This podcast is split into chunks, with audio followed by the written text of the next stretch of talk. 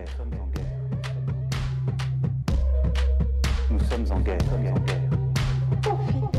Les scientifiques le disent. La dissémination du virus. Jeudi 2 avril, 17e jour de confinement. C'est un jour sans aujourd'hui, alors je vais faire court. Je ressens du dégoût. Je suis écœurée. Sans plus de raison que d'habitude. C'est notre monde devenu immonde, abject. D'ordinaire, je prends les choses avec ironie et une bonne dose de cynisme. Je plaisante de tout ça. Perché là-haut, à ma place de petit occidental privilégié. Mais parfois, comme aujourd'hui, cette défense ne parvient plus à se lever. Et je suis prise, prise par l'horreur. J'ai la nausée.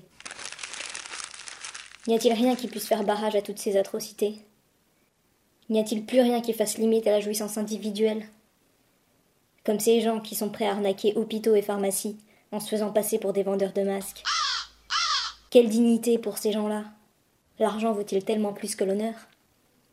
Comment peut-on encore espérer quelque chose de notre espèce? Homo sapiens sapiens. Comment ne pas vouloir qu'on disparaisse tous, qu'on s'éteigne enfin, qu'on laisse la place à quelque chose d'autre, à quelque chose de moins mortifère? Nous sommes en guerre. Nous sommes en guerre.